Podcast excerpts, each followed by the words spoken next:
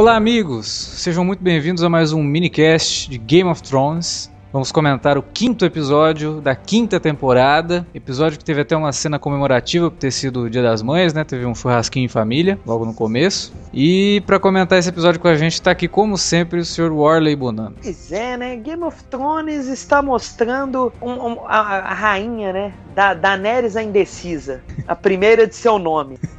Porque ela, ela não sabe o que ela faz, ela tá perdida. Nem o cego em tiroteio é tão perdida. Vamos sério. ver, vamos ver. Talvez ela agora. Ai, talvez. É, vamos ver, vamos ver. Sabe? Também com a gente, como sempre, o Sr. Davi Garcia. Estamos de volta, né? Quinto episódio, metade da temporada se foi. Passando rápido pra caramba, né? Pois é. ritmo, quando tem um ritmo legal assim, fica, fica mais fácil de curtir, né? Com certeza, pra gente que, que, que tá assistindo conforme o episódio passa, né? Essa impressão de que tá passando rápido é até grande, mas para quem resolveu assistir tudo de uma vez, vai ter que esperar um mês para assistir o quinto episódio. Ah, é. é, verdade. Aí, ficou aí, né? Falando que a série não anda, que não sei o quê. É, já tem gente falando aí que a série não anda, que dá sonífero, que não sei o quê. Vai lá. Assistir... Não tem que esse pessoal ficar vendo, não. Assistir Walking Dead lá que eles ganham mais. Então vamos lá comentar o quinto episódio da quinta temporada de Game of Thrones.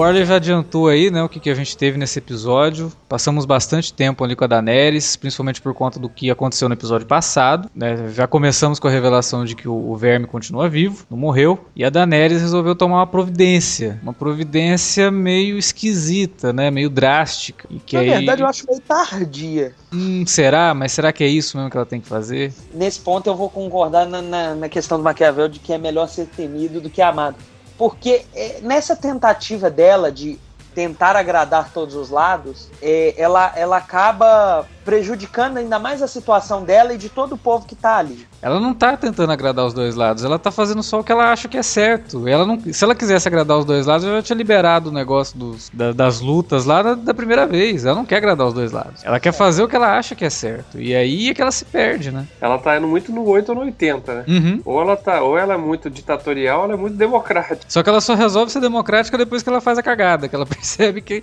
É, depois que ela mete o chicote, ela quer fazer o carinho. Né? É, é aí... é complicado. E aí aquele, aquele cara, né, que é o, o, seria, né, um dos conselheiros dela ali, que faz parte é. da aristocracia, ele, uhum. a gente, né, já, já, pegou de comparar ela com a Dilma, né, Dilmeres, e aquele cara é meio cunha, né, porque ele é o cara que devia estar tá tudo do teu lado, mas não sei não, cara, não sei não se ele não é um dos líderes lá das, é, é, verdade. Tanto que na hora ali que ele, que ele tá lá, que presta a virar churrasquinho também, ele fala, vai lá Morgoles, né? É, depois vem com aquele papo que, ah, porque é. eu queria ficar, não queria morrer como covarde. Não sei, cara, esse cara não me engana não, esse cara... Pois é. E aí ela tomou uma decisão no fim do episódio, que aí se, se você partir por esse lado, de que talvez o cara seja, né, um dos, dos mandantes das arpias lá, você fala, porra, peraí. Pode puxar o tapete, né?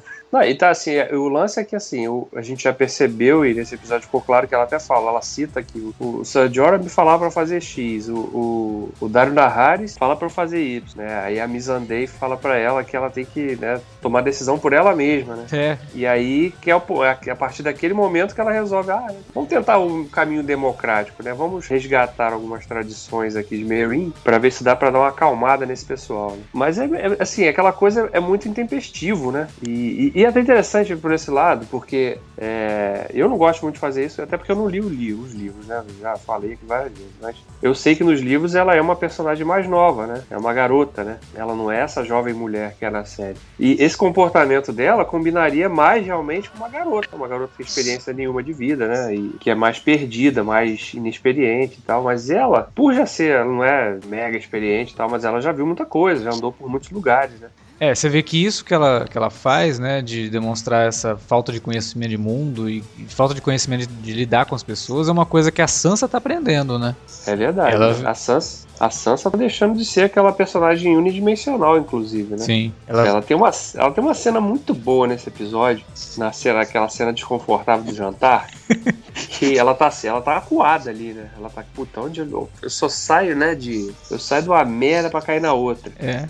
Né, apesar de estar em casa e já perceber que tem gente ali que está disposta a, ajudá-la, né? Uhum. Ela tá ali naquela situação chata, né? Vendo ali o, o Theon ser humilhado, né? E ao mesmo tempo ela tem aquele, aquela coisa de raiva, com aquela misto de raiva do cara, né? Uhum. Porque apesar de, de fato, ele ser o único parente, entre aspas, dela vivo, que ela tem conhecimento, é, ao mesmo tempo ele colaborou, supostamente colaborou para matar os irmãos mais novos dela, né? Sim. Embora a gente saiba que ele não, não tenha matado de, de, verdade. Mas aí vem aquela, aquela desconforto. Mas quando, quando chega na cena que o, o pai do Ramsey fala assim, ó, ah, fulana que tá, tá grávida, ela, ela não fala nada, cara. Ela só dá aquele olhadinho, aquele riso contido, né? Tipo, Aquilo é muito se bom. Se fudeu, cara. né? Me manda um pequeno parabéns. é, leve, parabéns. Foi, foi um momento mindinho da, da Sansa, né? Foi, exatamente, cara. Vou isso te... daí. E é interessante, porque eu não sei nem quem foi o diretor desse episódio, mas claramente é uma, é uma orientação do. Né, eu via estar tá escrito no roteiro e tal, você tem que né, passar, transmitir uma sensação ali de. Né, um prazer momentâneo ali com aquilo. E ela fez isso muito bem, só com aquele olhar discreto, aquele sorrisinho de canto de boca. Foi bem legal a cena dela ali. E aliás, a gente passou muito tempo também, né, nesse núcleo aí em Winterfell. A gente conseguiu ver muita coisa do, do, do jovem Bolton. Acho que foi muito interessante para humani... esse episódio, o, episódio da semana passada a gente tinha visto que deram uma humanizada no no, no Stannis por conta da cena da menininha que eu tinha falado que eu não, não curti muito, porque ela me pareceu muito óbvia. A hora que começa a, a cena, você já sabe como que para onde ela vai, né? E, e aquilo para mim não tinha me agradado tanto. Mas no caso dessa, a gente tem algumas tem uma cena inclusive que meio que faz uma rima com a cena do, do Stannis, né? Que é quando o, o, Bolton vai conversar com ele e fala aquele lance todo de quando eu vi o menino, eu tô vendo o, mesmo rosto que eu tô vendo agora, né? É o meu filho e tal, aquela coisa toda. Mas serviu para humanizar ele também por mostrar um pouco do medo dele de ser é, jogado de lado. Serviu para humanizar ele mostrando que ele, apesar de sádico, né, e aquela menina que ele tá com ela ali, por mais que seja uma coisa assim de que, olha, tá, tá, tá ali pelo sexo e não sei o que, mas tem alguma coisa, porque ele já falou, eu vou casar com ela, mas eu não vou descartar você, né? Você tá aqui, não sei o quê. Então serviu para trabalhar várias facetas dele, inclusive também com, com o Rick, né? Com o Tion. Então, esse, esse núcleo dos Bolton acho que foi excelente nessa, nessa, nesse episódio. E era um núcleo que a gente não, não curtia tanto, assim, né? Era uma coisa que nas últimas temporadas era só mostrando o cara sádico, só mostrando ele torturando o Tion e aquela coisa. Até repetitivo, né? Ó, pô, já que vai matar o reizinho lá, tem que criar um outro aqui para poder meio que substituir ele. Mas não, né? Essa temporada a gente tá vendo essas outras é. facetas dele. E no momento que o cara, que a, que a mulher fala que tá grávida, cara, dá até uma pena do cara, sabe? Puta, aquilo ali. Mas ele, assim, essa coisa do cara ser sarcástico e tão vilanesco, ele não deixa de não, lado, é né? assim. Porque depois que ele vai conversar com o pai ali, ele faz um comentário. Putz, cara, cara piada de gordo né? complicado ali em Game of Thrones. Porra, galera, galera pesado, do Thunder aí deve ter pesado. se ofendido pra caramba, porque ele fez uma e não contente, ele fez uma pior ainda. Fez outra, exatamente, cara. e assim, eu, eu não sei se é proposital, mas novamente a Sansa entra na mesma situação. Ela vai ficar, ela tá prometida para uma pessoa que não é apaixonada por ela, tem um caso com uma prostituta, em tese, né? Não, prostituta não, porque a outra, na verdade, mas assim, que o cara é apaixonado por outra. Que era o caso também do, do ah, Tyrion. Tá. É uma mistura do ela... Tyrion com o, com o reizinho, né? Com o Joffrey. É, com o Joffrey. É, é. O cara é mau, é, é sádico, é não sei o que, mas tem o lado também que tem uma menina ali, né? Que é tão maluca quanto também, né? Quando a gente vê aquela é. é aquela, só que a menina não é prostituta, e... né? Ela é filha do. É, não, ela é, depois eu até falei. Ela é filha é do, do, do mestre dos cães né? lá. Do cães. Mestre dos cães. O que seria mestre dos cães também? é o que cara é que cuida dos cachorros do castelo, né? Pô, mas. Pois é, cara. Sozinho? É, ele é tipo um veterinário lá. É, é, pode ser, né? de repente seja isso, né?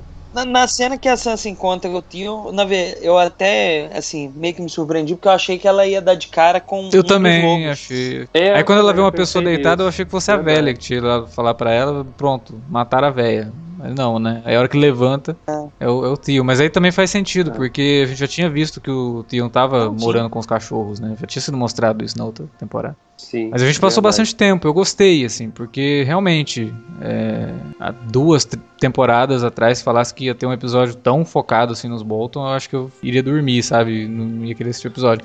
Porque era um, era um núcleo repetitivo e que agora parece que está andando, até por conta de que eles já estão se preparando, porque eles sabem que o Stannis vai passar por ali, né? Então já tem aquela ceninha ali para é. criar esse, esse conflito aí.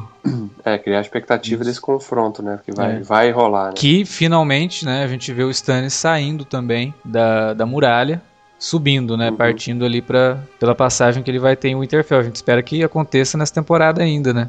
Eu acredito que vai acontecer. Agora aquela coisa, né? Assim, a, é, é, a, gente até discutiu brevemente no minicast passado, falando que à medida que eles uhum. humanizam os Tannis, eles se aproximam mais da morte.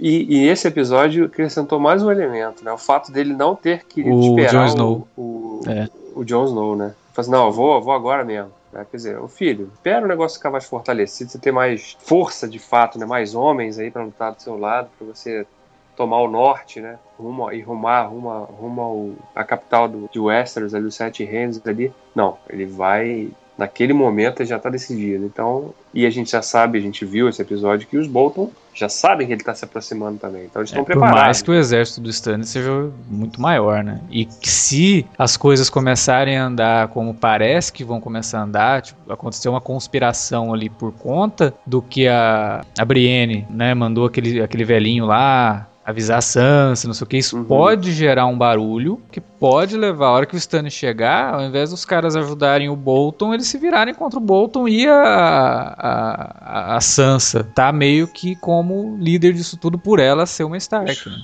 É, ou é. ela virar escudo também. Né? Isso. É. Nunca se sabe, né? Essa... E aí, teoricamente, o Stannis não teria motivo nenhum para poupá-la também. É, só questão de ser uma Porque... Stark, né? O Stannis tem ali um certo é, respeito é, pelos ele Stark. Também... Daí já tinha ficado meio que. É, não, tem, mas será que se numa uma situação de o cara arma na cabeça dessa. Da, ou desiste ou mato ela. O cara, ah, será que não, ele, aí com né, certeza. Tipo... Ele não tem porquê. A não ser que ele seja muito mais honrado do que a gente imagina, né? Do nada. Porque me é, parece muito que o Stannis ele é um sujeito realmente honrado que tá seguindo um caminho errado por conta da Melisandre, né? É, verdade. E é até legal você tocar nesse ponto, porque a gente já discutiu até nos outros minicasts esse papel da Melisandre, principalmente no episódio passado, a partir daquela cena que uhum. ela teve com o Jon Snow. Me parece, de fato, cara, ela, nesse episódio, na hora que ela tá se preparando para ir, ela até dá uma olhadinha uhum. final pro John, né? Ela vira assim, né? Dizendo, olha, meio como tô, tô levando, levando esse velho trouxa aqui para morrer ali, já volto. Porque é você que é. interessa. Né? Então, tem toda essa questão, né? Do será mesmo que isso não é tudo um jogo dela o tempo todo para levar, tirar um concorrente da jogada, talvez, né? Porque o Stannis é um concorrente ao trono. Então, limpar um pouco o caminho, né? Se a mulher tem essa, essa de fato, essa visão, essa obsessão de encontrar o novo líder ali, né? Segundo o mestre da é, luz. Porque a gente sabe que aquela profecia dela, aquele negócio todo do cara, do campeão, né? Que é, é, a prova de fogo, a gente sabe que não é o Stannis. Pelo menos nada que a gente tenha visto do Stannis demonstra isso dele. Por mais que ele seja um grande estrategista, é, não é ele. A gente até no episódio passado teve é. um comentário, né, de um dos nossos ouvintes aí que cogitou de ser a Daenerys, por todo, por tudo que a gente já viu da Daenerys, realmente leva para isso. Uhum. Um herói é prova de fogo eu chutaria É, mas é que tem aquele lance que a gente já viu que a Daenerys sobrevive ao fogo por conta dos dragões, aquela coisa toda.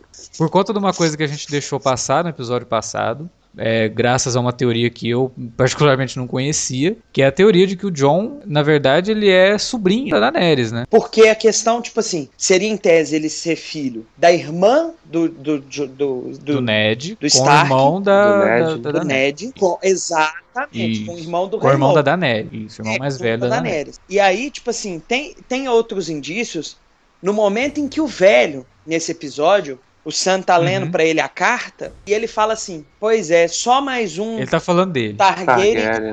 É, ou pode estar falando dele, ou Não, na verdade ele, pode ele estar tá falando, falando do Jones, dele ele porque sabe. ele fala, só existe um parente dela vivo e ele tá longe morrendo. Ele tá falando dele. É, exatamente. Fala morrendo. Mas, É. mas eu não, Sozinha, né? duvido realmente, porque aí depois quando eu fiquei sabendo da teoria, aquela cena com a Melisandre fez mais sentido. Mesmo assim, a cena da nudez é bem Uhum. gratuita, não, não- não precisava. Ah, É, é a cota, né? Mas, assim, ela, É cota, ela né? foi necessária porque ela conta um pedaço da história e depois no final do episódio, quando o Sir Barristan tá lá conversando com a, com a Daenerys, ele conta o lado do... Quer, quer dizer, na verdade quem conta o lado da, da irmã do Ned é o Mindinho, né? Quando ele tá ali na, na gruta, o pessoal enterrado lá. E quem conta É. a outra parte é o Sir Barristan lá no final, que ele fala, né? Mas a- o lance da Melisandre vir e se interessar pelo John demonstra que o John pode ter realmente um sangue nobre ali, porque ela só se interessa por gente que tem sangue nobre, né? Fazer Verdade. É, e- a fumacinha pra fazer alguma coisa. é, a gente já tinha visto isso também com aquele bastardo do, do próprio Robert, né? Exatamente. Então é, é, é uma constante, parece ser uma constante da personagem. Sim. Só se aproximar de figuras com sangue real, né? Sangue azul, ou um traço de sangue azul.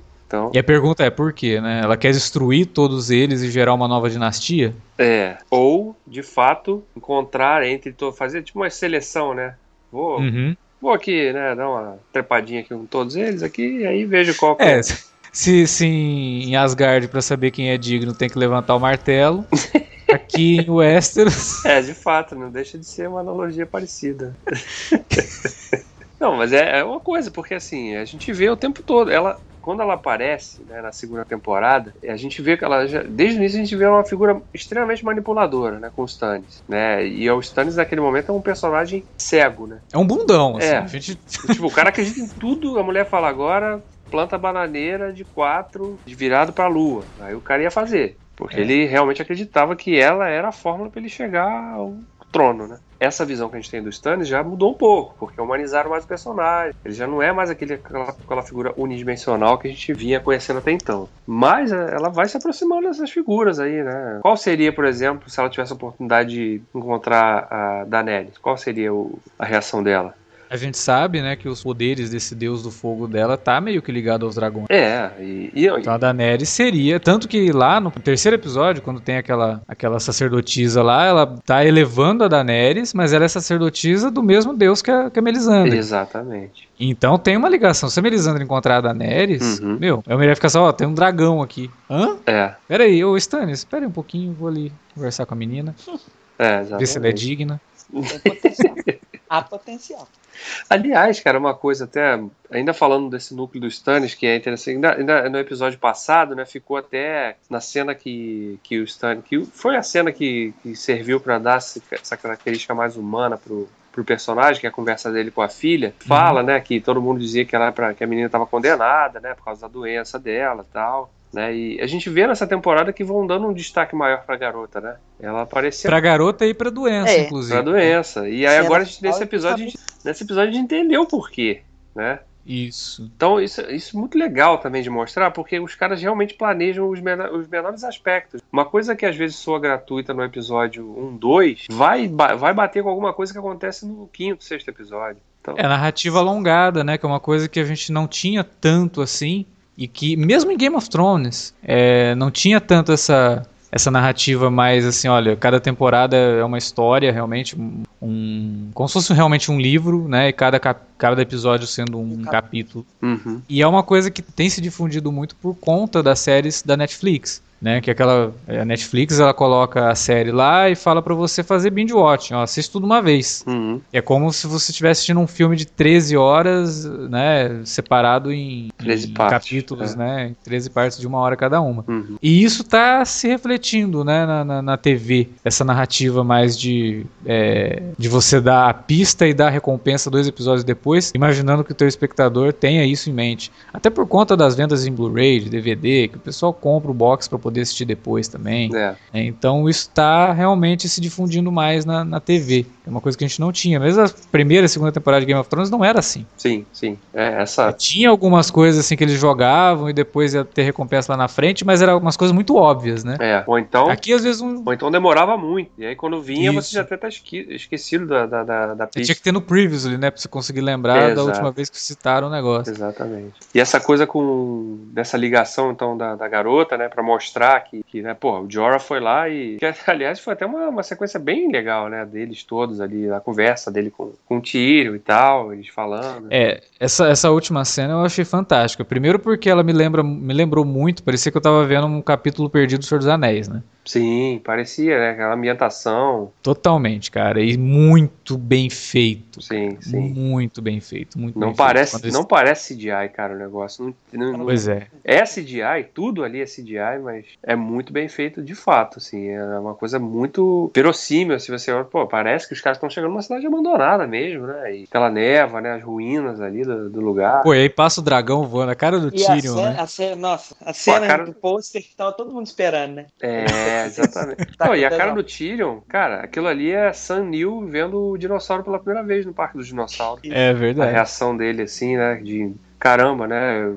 Sempre tô, existe, né? Essa coisa existe. Existe um poder de fato maior que pode mudar o jogo disso tudo aqui. Né? E... A pergunta é: o, o dragão ali é aquele perdido é da Daenerys. É o Drogo. Então, e ele tava indo para onde? Porque. Ah, teoricamente, eles estão ali ele nas tá ruínas. vagando sozinho. Não, e teoricamente. Será que é só isso? Não. Porque a impressão que dá é que ele, ele. Bom, a impressão que dá não. Nitidamente ele tá indo pelo caminho que o Tyrion veio, né? Então, tipo, ele tá indo pelo caminho contrário. Se ele tá indo pelo caminho contrário, ele, ele tá voando a Deus dará e vai, vai parar em, em Westeros? É uma possibilidade. Não, mas acredito que então, não. Ele, ele tá deve... só, tipo, sobrevoando ali pela área. É, porque teoricamente esse, a Valíria ali é uma passagem que levaria os dois a, a Meereen, né? E Agora, como, esse... como no episódio retrasado a gente viu que ele voou lá em Meereen, né? Que ele encontrou com a Daenerys. Então. Aquelas espadas bacanonas de Game of Thrones com o aço especial qual que é o nome do aço mesmo? Valíria, mas é porque ele vem dali. É. Não, é, eu queria só saber se era realmente dessa cidade. É, é isso mesmo. E um outro detalhe, é, aí já é avançando na cena.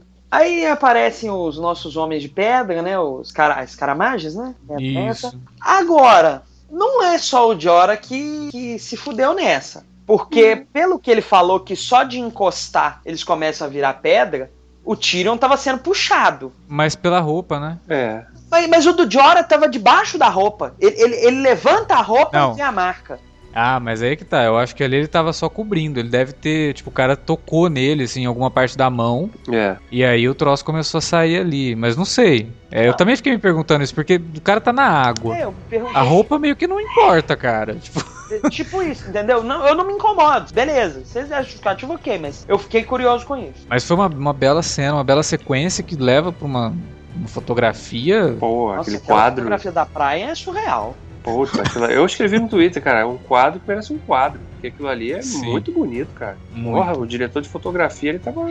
O cara tava fazendo mágica ali no negócio. Tipo, ele deve ter olhado e falou: a gente tá gastando mesmo, vou, vou botar pra fuder nesse negócio aqui. Vou fazer uma, um take que vocês vão curtir. Aí fez, mostrou pro diretor, que falou: porra. É, porra. Caramba. Você vê que eles estão mesmo na locação, não é? Sim, sim. Não é estúdio, não. Ficou linda a cena, cara. Muito linda a cena. Aliás, eles têm valorizado muito né? essa temporada. Um dos aspectos mais legais dela é que ela tem valorizado as, as externas, né? Tem sim. muita cena externa, assim, com algumas mescladas com CGI, claro, mas na medida do possível dá pra perceber que eles têm usado muito isso, valorizando locações grandiosas, né? Assim, diferentes. Isso enriquece muito. Eles estão né? rodando em três, quatro países diferentes, né? Sim, sim. Tem que justificar, né, o valor dos episódios.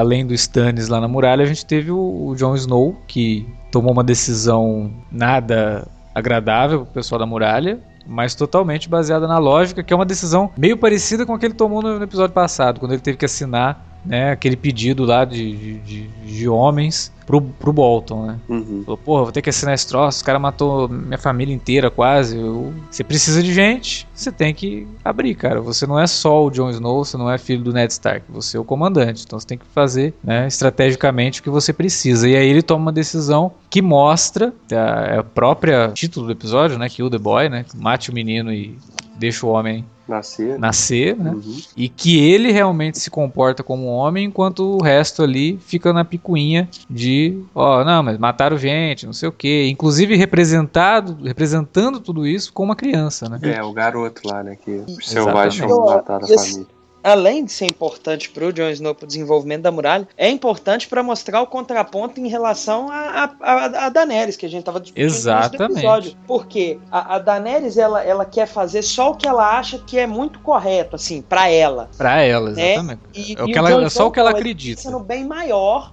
mesmo que as pessoas ao redor dela não, não enxerguem isso. Mas, é, com o passar do tempo, quando as pessoas verem que é de fato uma decisão acertada, elas vão começar a apoiar o Jon Snow. Pelo menos é isso que a gente acredita. Não, e você já vê isso até na própria reação do, do Tormund lá, né? Quando, quando o Jon Snow fala todo do plano dele, não, você tem que pensar no seu, no seu povo, né? Não sei o que, tá? Ele fala, ah, é muito fácil você falar isso com, comigo aqui acorrentado. Uhum. Aí, na imediatamente, ele vai e solta o cara, né? Aí o cara fica até, até inicialmente não sabe como reagir, né? Cara, eu não sei, eu não sei quem é esse ator que faz o, Selvagem, esse líder dos Selvagens, mas eu, toda vez que eu vejo ele, eu, eu, só consigo enxergar uma pessoa por trás daquela barba, cara. Deve ser uma bobagem minha. É o, o diretor da escola do Ferris Bueller, cara. é, eu lembro um pouco. Talvez seja. eu não sei porquê, mas toda vez que eu vejo o cara, eu lembro do diretor da escola do Ferris Bueller, aquele ruivo. Aham. Uh -huh. é, esqueci o nome dele. É. Também não lembro, eu lembro do, do, eu, eu, lembro do, do nome do personagem, diretor Rooney. É. Isso, diretor Rooney, exatamente. Agora, ele me lembra muito, deve ser parente, cara, não é possível. Não, é engraçado, é, eu nunca pensei dessa é, forma. Esse cara é gigantesco também. Ele, ele é enorme mesmo. Esse ator aí. O Jon Snow fica parecendo Tyrion perto dele. Que ele levanta, assim. Mas a sequência do Jon Snow realmente, né, trouxe muito disso do personagem, que é uma construção que a gente nunca viu tão bem assim do Jon. Né? Agora ele realmente tá, assumiu, né, a posição de líder e tudo que ele aprendeu ao longo desse tempo, tanto com o pai dele quanto com os, os, os outros comandantes ali da, da muralha, pelo menos os que gostavam dele, ele tá colocando isso em prática do jeito dele, assim, tá juntando tudo que ele viu e vendo o que, que ele pode fazer realmente pelo bem coletivo e não simplesmente por, ó, oh, eu acho que tá certo isso, tá errado aquilo. É. Não, ele sempre se justifica. A Daenerys ela não se justifica, né? É. Ela é sempre assim, eu, eu acho que não tem que ter escravidão, então eu acho que não tem que ter, não tem que ter isso. É. É, enquanto ele fala, não, eu sei que vocês têm esse problema com os selvagens, mas o inverno tá chegando, uhum. a gente vai ter problema, a gente não tem ninguém aqui. Tinha tempo que eu não ouvi essa frase, já tava com saudade. E eles estão repetindo muito, eu acho que o inverno chega até o fim dessa temporada. Ah, acho que não. Acho que só lorota do caralho. Olha, se o inverno chegar primeiro na série do que nos livros, vai ser. Isso, acho que o inverno chega só quando. Acho que quando eles decidirem quem é que vai sentar no trono de ferro, vai congelar tudo. O rei morre congelado e acaba a história. que é bem aquilo que a gente estava falando do, do R.R. Martin, né? Ele adora quebrar a expectativa. Ele cria um negócio é. e aí fica, a hora que chega no, no, no vamos ver, dá aquele então, banho de água gelada, ou né? Então não é isso, né, cara? Então os dragões vão tacar fogo em tudo e vai falar: não, não, gente, não era o inverno, era o inferno está chegando. Foi uma, uma pequena falha aí na, na grafia. Então, tipo assim, começa o inverno, aí os dragões é que tem que salvar a lavoura queimando o gelo. Acabando com o gelo. Ah! Não, mas essa, essa construção do Jon Snow realmente, cara, é, é, muito legal o personagem, porque mostra a maturidade dele, igual você falou, né? Ele justifica as ações, mas ele nunca pede desculpa. Exato. Ele pensa realmente no bem maior. Não interessa se vai ter nego torcendo o nariz ali no primeiro momento. Porque ali na frente ele vai mostrar que é uma decisão acertada. Né? E o fato dele já ter convivido com os selvagens tem também uma questão de, de facilitar o diálogo, né?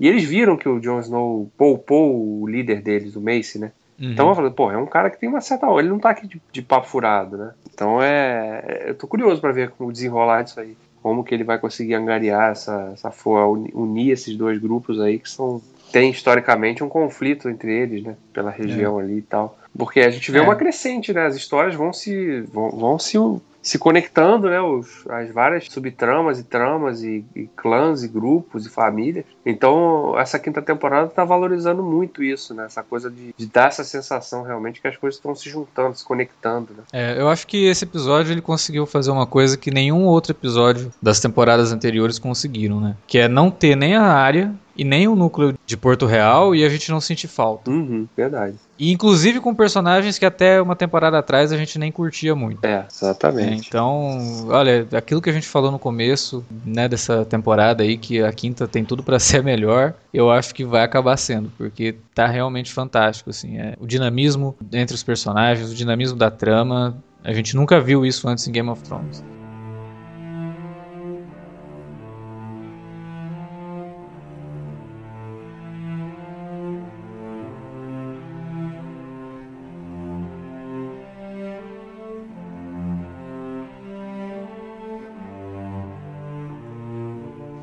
Era isso que a gente tinha para falar sobre o episódio dessa semana. Agora a gente vai para nossa leitura de comentários. A gente espera que vocês fiquem por aí. Se vocês não ficarem, até semana que vem. Mas fica, como sempre, vocês sabem. O pessoal que comenta aqui no podcast é sempre muito inteligente, muito legal e está sempre acrescentando coisas novas, não só para a gente, mas para os outros ouvintes também, para quem curte a série. Então, continue por aí.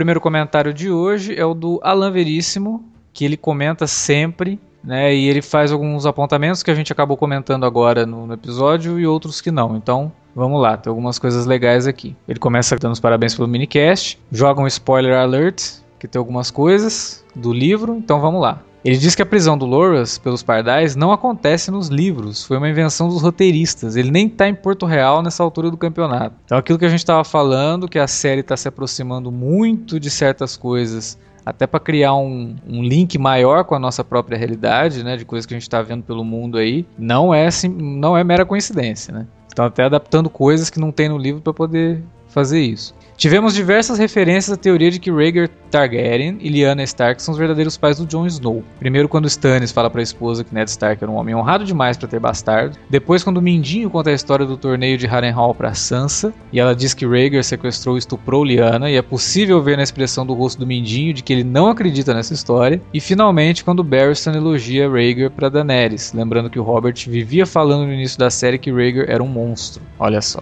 Adorei a cena do Stannis com a Shireen, pois a, o personagem finalmente mostrou sua humanidade. Me parece um sinal de que algo ruim irá acontecer com os dois. Pois é. Por sinal, reparem que estão fazendo muitas referências à doença da Shireen nessa temporada. Sinceramente, achei o núcleo do, de Dorne o mais fraco do episódio. A dinâmica do Jaime com o Bron é ótima, mas não consigo entender a lógica do plano da dupla. Como é que dois caras, sendo que um deles não tem mão e agora é um lutador mediano, irão invadir o palácio do príncipe Doran, sequestrar a Mar Marcela e trazê-la de volta para Porto Real? Gente, confie no Kamikaze Jaime. tá aí, né, mano? o plano Kamikaze é isso aí, velho. Eu confiar no, no Bron, né? Confiar no Jaime e no Bron. Uhum. Mas eu acho que o plano não é bem esse. Eu acho que eles têm alguma outra coisa, né? O Jaime deve ter alguma coisa debaixo da manga. É... Caramba. É duro. debaixo, da, debaixo da mão. É, da, da falta. é difícil fazer piadas assim sem parecer desrespeitoso com a situação atual.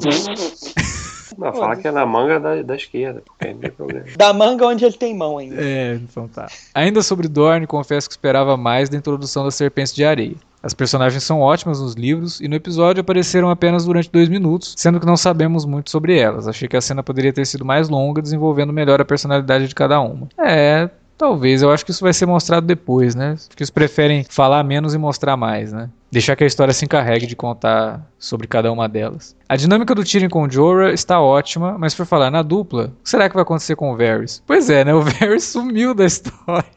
Depois que o Jorah sequestrou o Tyrion, o Varys simplesmente. Ele deve estar tá lá esperando o Tyrion ainda fazer xixi, né? Já vou no banheiro ele... ali já volta.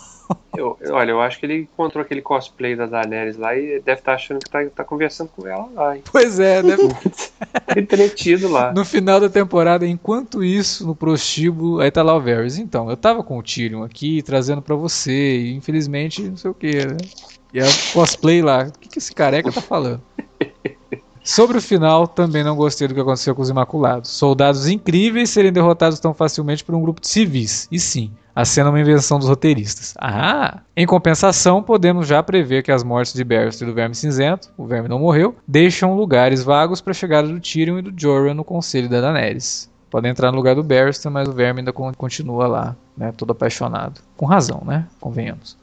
Essa coisa que o Alan falou, do invenção dos roteiristas, né, e tal, assim, por mais que às vezes em alguns momentos eu até entenda para quem lê os livros que fala que, ah, mas essa, essa coisa não existe no livro, ou existe no livro, mas não é assim, é, invenção. Por outro lado, tem coisas que são bem acertadas, né? O Alan, mesmo comentando depois pelo Twitter sobre esse quinto episódio, que a gente acabou de falar aqui no minicast, ele, ele falou de uma situação que envolve o Tyrion nesse episódio, que no livro é diferente, porque quem salva o Tyrion no livro, né, do ataque ali do, dos Homens de Pedra ali, é um personagem que é ligado ao Varys, mas que é introduzido assim, durante essa viagem deles, né? Uhum. Então é um personagem que, se fosse a mesma coisa na série, a gente não ia se importar com o cara, né? que é a revelação de que ah, o cara foi contaminado. Então eles fazendo isso, essa transpondo isso para a figura do Jorah, para o espectador que já conhece o Jorah, já se importa com ele por mais tempo na série, uhum. é muito mais impactante, né? Então é uma decisão acertada de fugir do livro. Com certeza. Né? De, é uma decisão de uma adaptação que funciona muito melhor nessa outra mídia. E colabora é. mais com o vínculo do Jorah com o, com com o Tyrion. Né? Exatamente. É. Então essa coisa é um caminho de mão dupla, né? Essa de adaptar e de fazer diferente ou de unir unir dois personagens num só, no, ou características de um personagem que existe no livro, mas que acaba sendo incorporado em outro que já existe na série. E são mídias diferentes, né? E é, é legal de ver isso, assim, quando as pessoas que leem os livros, assim, que conhecem tudo dos livros e veem a série e conta, comenta essas coisas com a gente, o Alan sempre faz isso. É legal de você ver quando que é, ter uma ideia de quando que os caras acertam e quando que eles de repente dão uma escorregada. É, eu acho que o legal do Alan é que ele conhece a história e ele tem bom senso, né? De não ficar só que é, pô, mudaram isso, mudaram aquilo, mudaram aquilo. Não. É... Pô, mudou isso, mas ficou melhor. Pro que a série se propõe a fazer, ficou melhor. Dentro uhum. do universo que a série criou, que já tem que tirar um monte de, de personagem, porque senão a gente se perderia mais do que a gente se perde, né? Com tanto nome é, faz mais sentido, né? Então, pelo bem da narrativa, por favor, né? Que os roteiristas continuem condensando certas coisas, mesmo que tenha que tirar personagem. Não, não adianta colocar um personagem do nada nessa altura do campeonato. É tiro no pé, né? Bom, vou ler o comentário do Jean Alves aqui. Discordo de vocês, achei o terceiro e o quarto episódios melhores até agora. A trama segue coerente e evolui de forma orgânica. Até mesmo no quesito de direção, que vocês não gostaram tanto, eu achei impecável como sempre. Isso ele tá falando mais do quarto episódio, né? Que a gente uhum. acabou criticando mais o aspecto da direção. É que o terceiro e o quarto, inclusive, são dirigidos pelo mesmo cara, né?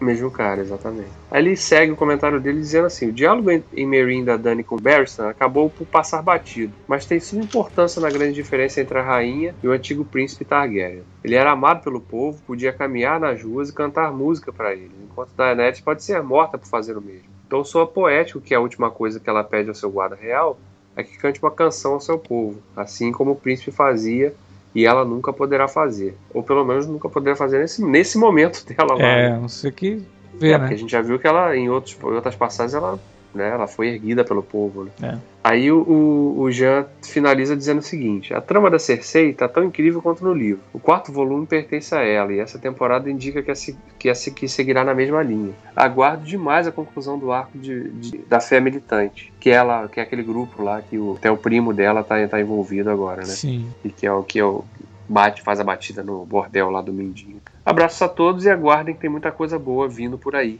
diz o Jean. Pois é, guardaremos sim, né? E estamos. E tudo indica que realmente, né? Tem muita coisa boa vindo por aí. Faz muito tempo que eu não, não, não sinto tão ansioso por um episódio de Game of Thrones. Assim. A série tá realmente boa, finalmente, é.